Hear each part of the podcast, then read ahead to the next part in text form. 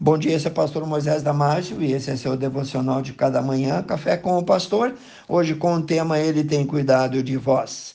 Em 1 Pedro capítulo 5, versículos 6 a 8, nós lemos: Humilhai-vos, pois, debaixo da potente mão de Deus, para que ao seu tempo vos exalte, lançando sobre ele, sobre Deus, toda a vossa ansiedade, porque ele tem cuidado de vós. Sede sóbrios, vigiai, porque o diabo, vosso adversário, anda em derredor, bramando como um leão, buscando a quem possa tragar. Nos versículos que acabamos de ler, o apóstolo Pedro escreve à igreja de Roma, logo após o imperador Nero ter incendiado a cidade e espalhado a notícia de que os cristãos seriam os responsáveis pela tragédia. O que se seguiu depois disso foi uma implacável perseguição do Império Romano sobre todos os cristãos primitivos uma perseguição tamanha que nunca foi visto antes disso. Diz a história que Nero, além de matar a sua própria mãe Agripina e sua esposa Pompeia, também matou naquela ocasião mais de 5.700 cristãos.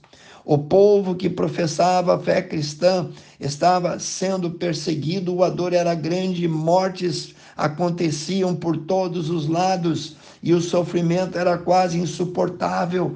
Nero tinha o hobby, o hábito macabro de lançar os cristãos a cães ferozes e esfomeados que os despedaçavam vivos.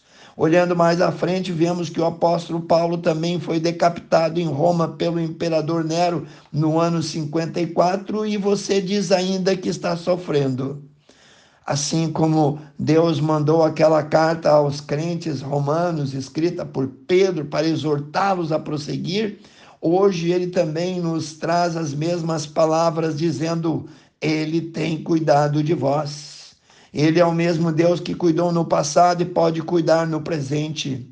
Foi Deus que cuidou de Elias depois da grande vitória no Monte Carmelo. Ele foge para o deserto de Berseba perseguido pelo rei Acabe, Elias é acusado de ter matado quase mil profetas de Baal e Azera foi jurado de morte pela impiedosa rainha Jezabel. Elias, com medo, se refugia em uma caverna. Deus aparece a Elias e o anima, o restaura, repõe ele novamente no ministério. Leia 1 Reis capítulo 19. Foi Deus que cuidou de José, odiado e desprezado pelos irmãos, ameaçado de morte, vendido como escravo Viveu no Egito 15 anos como escravo, assediado lá pela mulher de Potifar, escapa ileso, era inocente, mas passou dois anos na prisão. Saiu de lá para ser governador do grande império egípcio. Foi um dos maiores exemplos de resiliência na história bíblica. Leia Gênesis 37 em diante. Foi Deus que esteve com Daniel na cova dos leões o que me chama a atenção nesse assunto é o fato de que Deus não livrou Daniel da cova dos leões.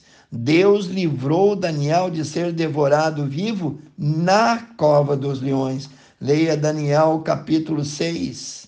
Nosso Deus é um Deus poderoso, não existe cova, não existe barreira, não existe cadeia, não existe muralha, não existe gigante, nada, nada pode impedir o agir de Deus na tua e na minha vida. Isaías 43, 13 disse: Operando Deus, quem o impedirá? É interessante como muitas vezes achamos que Deus tem nos esquecido em meio às dificuldades, outras vezes achamos achamos que ele não está no controle de tudo. Lembramos que em Roma o povo cristão estava sofrendo um cerco jamais visto de grande e impetuosa perseguição, humilhação. Seus filhos e filhas estavam sendo mortos na frente dos pais, mas a recomendação de Deus através de Pedro àquele povo no capítulo 5, versículo 6 de 1 Pedro foi: Humilhai-vos, pois, debaixo da potente mão de Deus, para que ao seu tempo ele vos exalte. A ordem de Deus foi: humilhai-vos Muitas vezes, nos momentos de aflição, nos tornamos insensíveis à voz de Deus. Queremos dar com o pé na porta.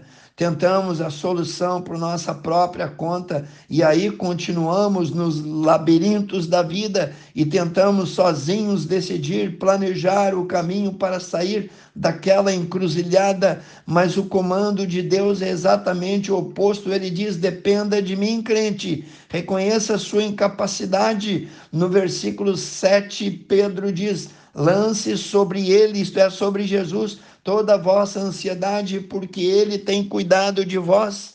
Observe que o texto é bem claro.